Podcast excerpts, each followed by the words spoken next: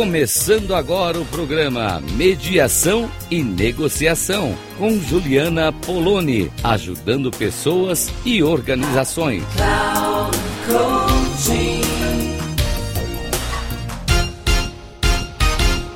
Bom, então estou aqui, Juliana Poloni, para esse programa da Rádio Cloud Coaching. Já saúdo todo mundo que está ouvindo esses conteúdos, esses programas, agradecendo pela audiência.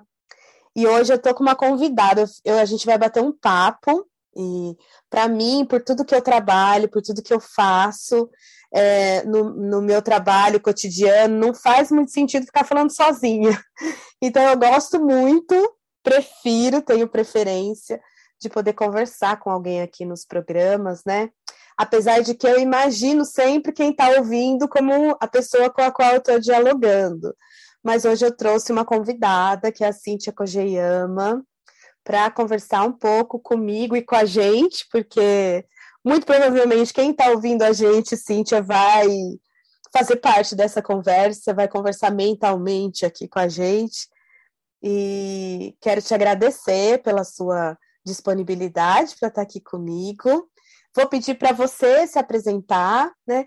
E como, só para avisar assim, os ouvintes, né, que estão pegando o programa, é, que nós vamos falar sobre convivência corporativa, nós vamos falar de liderança, que os meus temas aqui nos programas da rádio estão girando em torno de convivência, de tecnologias de convivência, de colaboração e da mediação e negociação. Então, coisas que estão no cotidiano do ambiente corporativo e que você, por vivenciar isso, e como a gente troca muito escuta, a gente, isso eu acho que é legal contar, né? A gente faz práticas de comunicação não violenta juntas, então a gente troca muito escuta sobre essas questões que nos perpassam, atravessam o nosso dia a dia de trabalho, pessoalmente, nossas relações pessoais.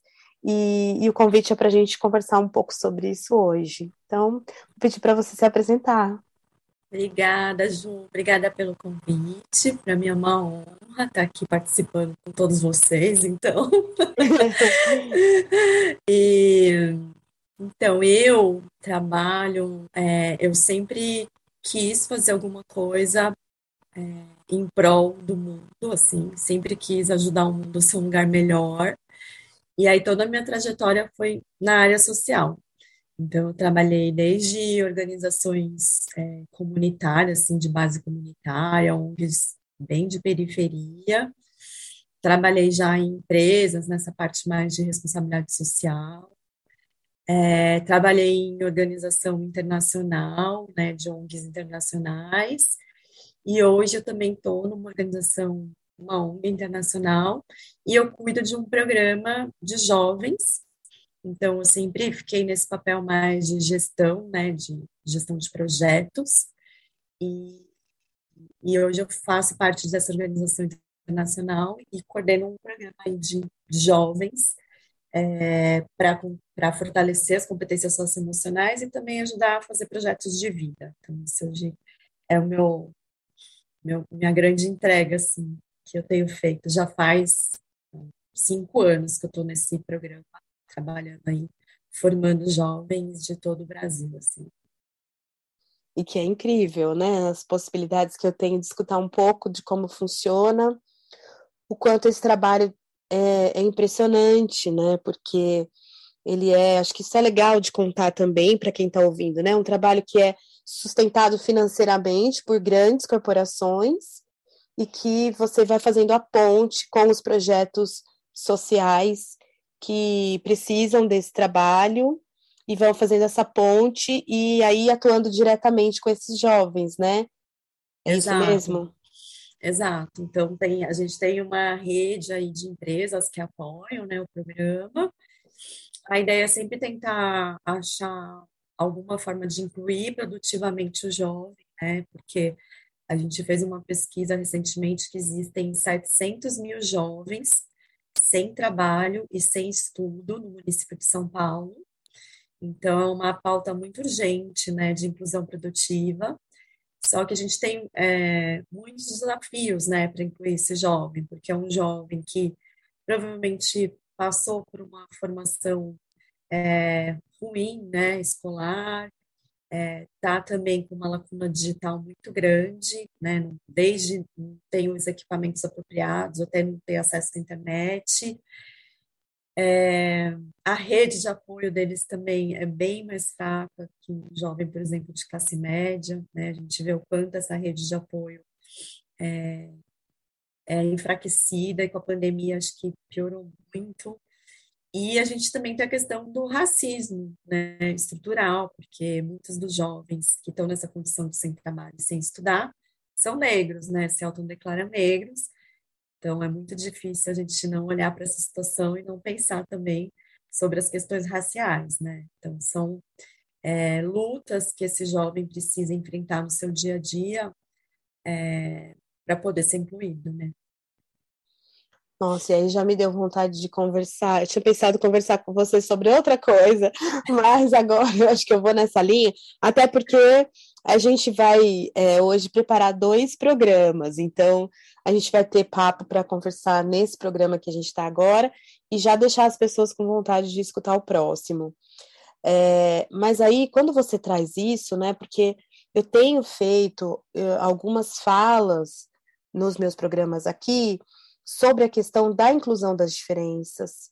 Para mim, assim, isso é quando a gente vai falar de convivência, de tecnologia de convivência, vem muito é, essa questão do lidar com as diferenças. Às vezes não é nem lidar com as diferenças de, de raça, de corpo, de, de, de, mas também de ideologias, né? Porque é isso que a gente negocia o tempo todo. É, não pensar que a negociação ela está só na mesa, onde eu tenho alguma coisa que me interessa, o outro tem algo que, que eu interesso e a gente negocia. Não, a gente está negociando o dia a dia, né?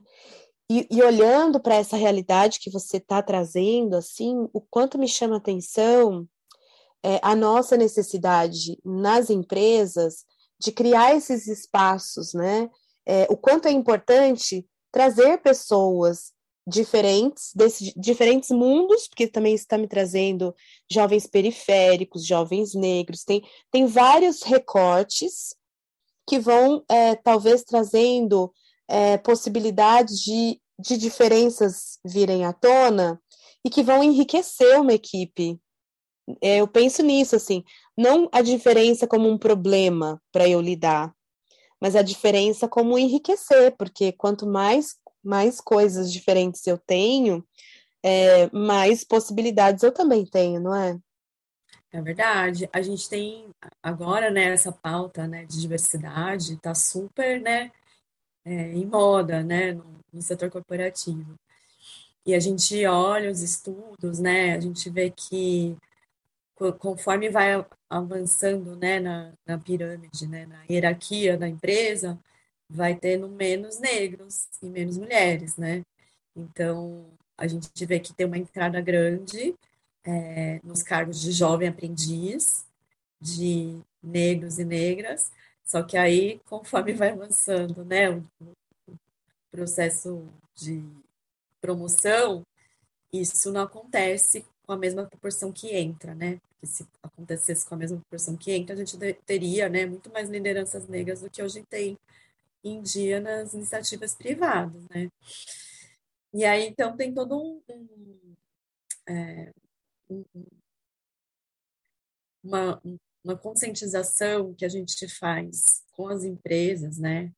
É, do cuidado que tem que ter para incluir esses jovens. Então, desde pensar em processos seletivos que é, humanizem, né? Então, porque hoje em dia, processo seletivo, a gente faz é, tudo por computador, né? Vaga de emprego, LinkedIn, né? E o LinkedIn, por exemplo, é uma rede que não conversa com esse jovem. Né? Esse jovem normalmente é um jovem que nunca teve oportunidade de trabalho, então já constrange, porque como que ele vai pôr alguma experiência lá se ele nunca teve nenhuma experiência, né? Já não é um, um local adequado para ele, né?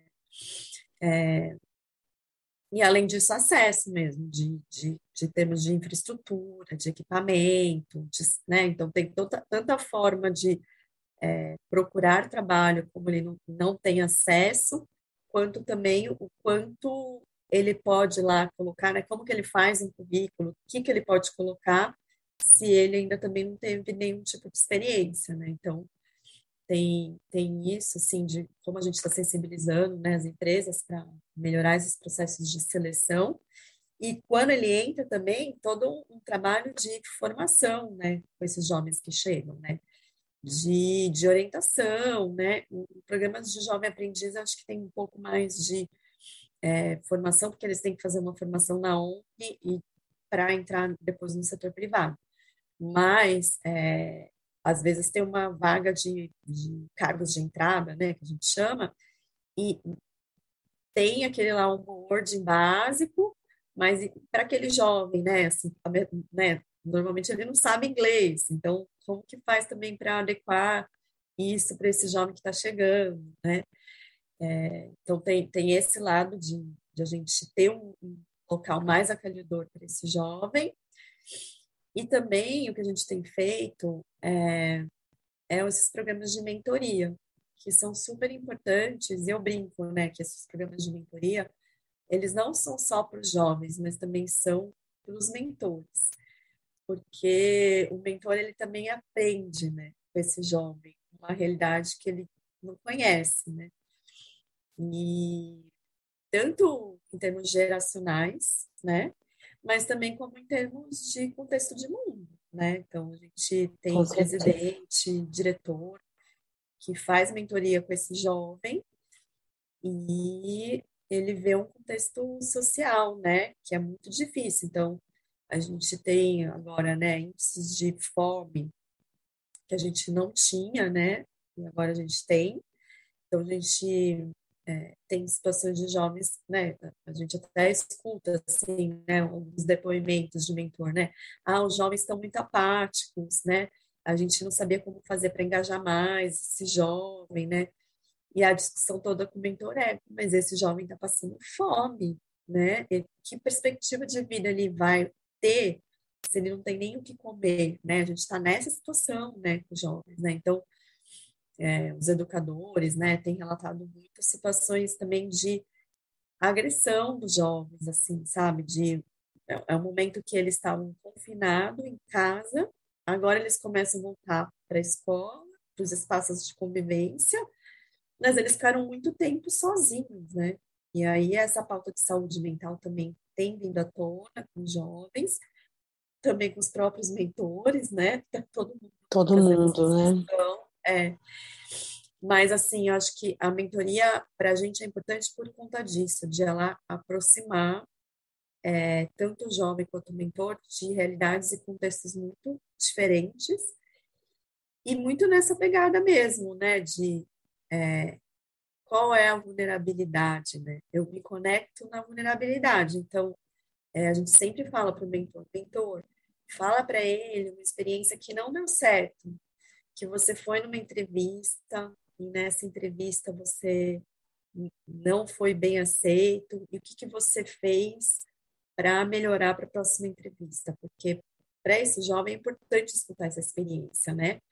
É, apesar de terem contextos diferentes, trajetórias diferentes, todo mundo passou por situações assim, de não conseguir passar numa entrevista, de é, não ter certeza de que carreira seguir, Claro, com todas as suas diferenças de contexto, né?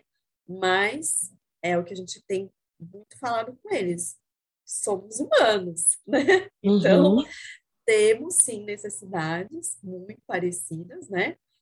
Em determinadas situações, um vivendo outra, mas assim, como que a gente se conecta, né? E aprende com o outro a partir dessas necessidades comuns né, desses, dessas experiências que um pode aprender com o outro, né? Então a gente vem trabalhando isso nas mentorias. Os mentores ajudam os jovens construírem projetos de vida.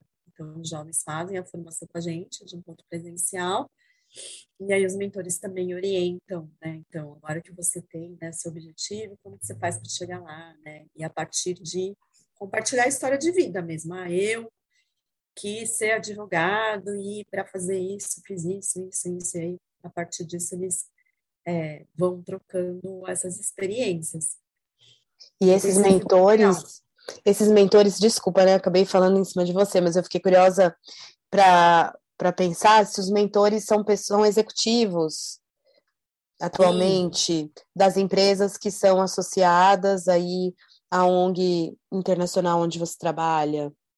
Sim, sim.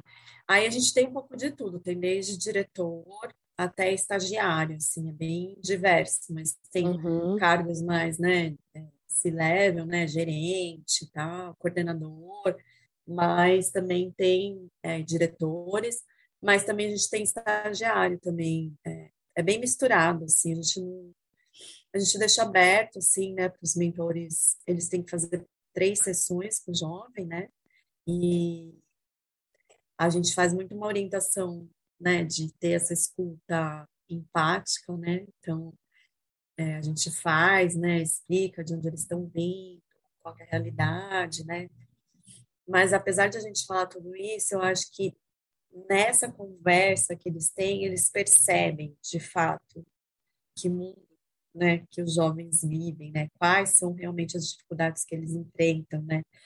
Porque eu acho que esse vínculo mesmo se dá nessa conversa. Sim, Porque às vezes as pessoas têm essa ideia muito assim teórica das coisas, né? Mas quando você vê um jovem falando assim, nossa, ontem foi muito difícil para mim, porque eu não tive o que comer direito, né? Então, acho que, é, para mim, uma das coisas que a mentoria traz, né, é essa sensibilização mesmo, com para que o mundo tenha mais empatia, eu acho, né, nessa linha de como a gente sensibiliza as pessoas, né, que são mundos, mundos muito desiguais, muito distintos, né. Nossa, e é tanta riqueza que você está trazendo, assim, porque é, a riqueza desse programa e, e para isso, né? Porque assim, não adianta eu também falar é, de cultura, de diversidade, de inclusão, é, se eu não tenho um, um, um, parâmetro, se eu não conheço. Então, eu preciso me aproximar primeiro para conhecer, para entender. A gente fala muito isso na comunicação não violenta, né? Entender as necessidades de cada um para aí sim eu poder pensar em ações e estratégias mais concretas. E, e nesse tema né, da, da inclusão e da diversidade, da convivência na diversidade, eu acho que tem muito disso, assim, as pessoas aprendem umas com as outras. E nada como chegar perto do mundo do outro para eu poder é, ter empatia e fazer coisas sobre isso né? E eu acho que isso, isso faz muita, muita conexão, assim, com algumas coisas que eu venho conversando aqui com os ouvintes, trabalhando nesse, nesse lugar de o quanto a gente precisa se aproximar do outro, né? Estar nesse lugar de escuta, de presença, para eu poder compreender, porque como eu vou planejar ações estratégicas se eu não sei, vai ficar no vazio, se eu não sei o que exatamente a outra pessoa precisa. Você está trazendo aqui alguns exemplos. Eu, às vezes eu não sei, nossa, mas essa pessoa não se conectou até agora, por exemplo. Não, mas ela não tem internet, né?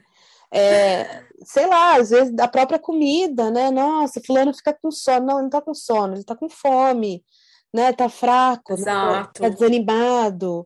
Então, Exato. coisas que na cabeça de quem não chegou perto não imagina o que é, né? E o, nossa, é muito rico essa coisa da convivência nas diferenças, né? Para mim é muita é. é muito aprendizado assim que isso pode promover. E você sabe que às vezes tinha umas cenas assim, né, de um, de um mentor e aí o mentor, né, um executivo, estava lá na sala linda dele de estar e tal, e mentorando uma jovem que estava com aquele fundo da casa mal acabada, e lá, né, assim, tentando escutar.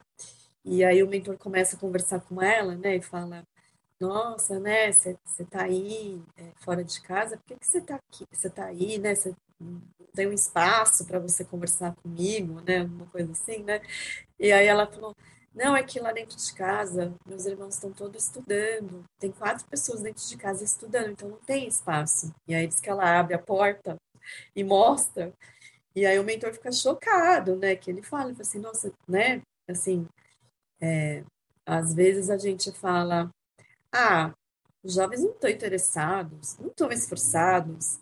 E aí quando a gente fala, nossa, eles estão estudando nessas condições, apertados, né? Os quatro, e ela está aqui conversando comigo, fora de casa, né? Para tentar ter essa mentoria comigo, essa conexão horrível, interessada.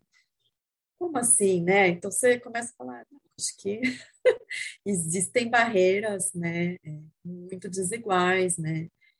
E que a gente acho que percebe, é, é muito doido, né? Porque o online nos aproximou e nos distanciou, né? Porque quando você está conversando com alguém, está dentro da casa da pessoa, né? Aí não tem é. como você não ver, né? Toda a situação. É uma tá intimidade tá grau máximo.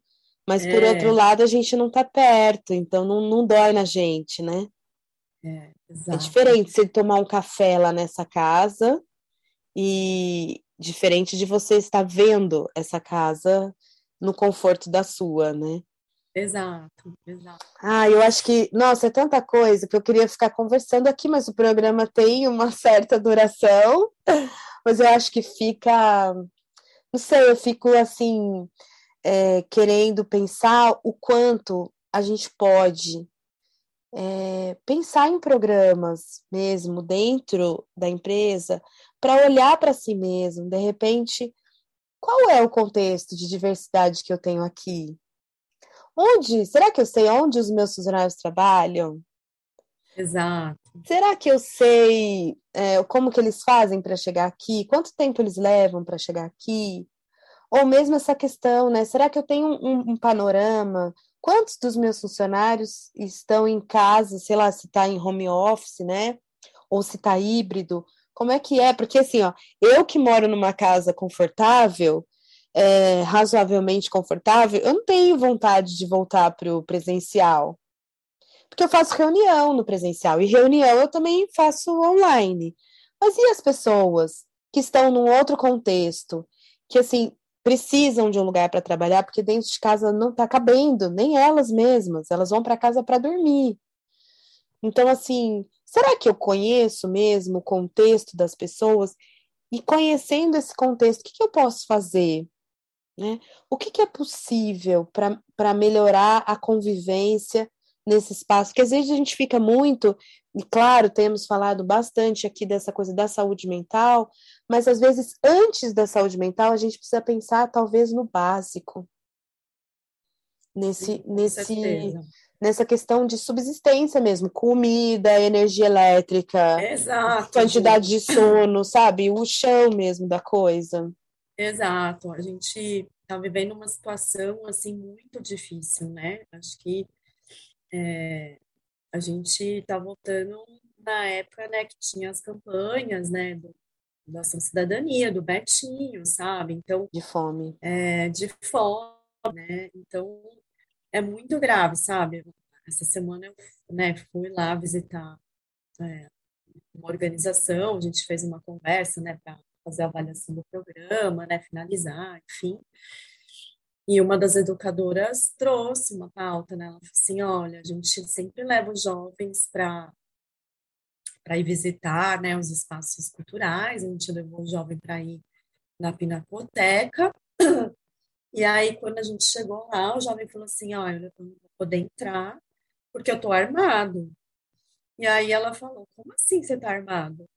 E aí, quando viu, o menino tava com uma faca. E aí ele falou assim: Eu vim assim porque minha avó falou que São Paulo é perigoso. E aí, a educadora, enfim, teve que tomar uma série de providências tal, né? Mas aí, assim, hoje, né, as organizações sociais, os educadores, todo mundo, tá todo mundo assim, gente, o que está acontecendo? Porque é, que discurso é esse de que você, para se proteger, você tem que andar, andar armado, né? Assim, uhum. o que está acontecendo, né? E, enfim, a gente conversou bastante, assim, de, de como também, e, e essas organizações também atendem familiares, né? E ela, ela falou assim, Cintia, assim, é mãe brigando comigo, gritando comigo, mas por isso, assim, então tem situações que eles estão vivendo que parece que a gente está vivendo pós-pandemia quase uma coisa de pós-guerra, assim, sabe? De como a gente ainda está se é, reorganizando, né? E voltando e vendo as sequelas de tudo isso que aconteceu com a gente, né? Então, eles estão, assim, muitos educadores falando, assim, que estão muito preocupados, assim, nesse sentido de é, os jovens é, esqueceram de como convive, uhum. esqueceram de como conversar, sabe? Essas coisas muito básicas, porque ficaram isolados. E aí tem medo, né? Uhum. Desse outro, tem medo de tudo. Não sei o que fazer, né? Nossa, bom, a gente vai precisar parar por aqui a nossa conversa, mas já ficou o gancho para a próxima, né? E eu já vou, e já vou avisar todo mundo que eu já vou deixar o próximo, a nossa próxima conversa para a próxima semana, convidando as pessoas para é, escutarem é, a nossa próxima conversa na semana que vem, porque eu acho que aí a gente tem um ponto aí, né? Como é que a gente está é, vivendo esse momento pós-pandêmico, né? No, no trabalho, no retorno ao trabalho. Eu acho que fica aí o gancho, o convite para as pessoas é, assistirem a gente. Bom, eu sempre no final, né, deixo a forma de contato comigo. Eu estou aí pelas redes sociais todas, mas tenho também é, meu e-mail, julianapoloni@gmail.com. Quem quiser conversar, mandar alguma, alguma coisa, sugestão, tema, dúvidas, pode mandar, que vai ser super bem-vindo. Cíntia, obrigada por esse, nossa, esse descortinar, que eu acho que é isso que você faz quando você conta do, do trabalho nesse projeto, descortinar um mundo que é acessível é, se a gente quiser ver, né? Está muito próximo da gente, mas ao mesmo tempo, se a gente não quer ver, a gente não enxerga tudo isso que você está contando para gente. Quero te agradecer muito por isso. Eu que agradeço, Ju da minha para empática. Eba! Obrigada, então, gente. Até a próxima semana.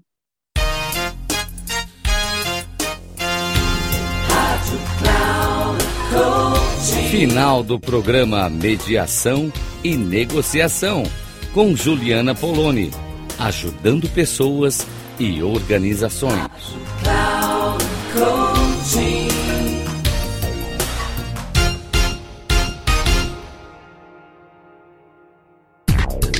Não perca Mediação e Negociação com Juliana Poloni, ajudando pessoas e organizações.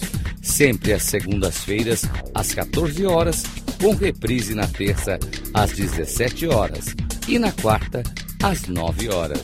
Aqui, na Rádio Cloud Coaching. Acesse o nosso site radio.cloudcoaching.com.br e baixe nosso aplicativo na Google Store.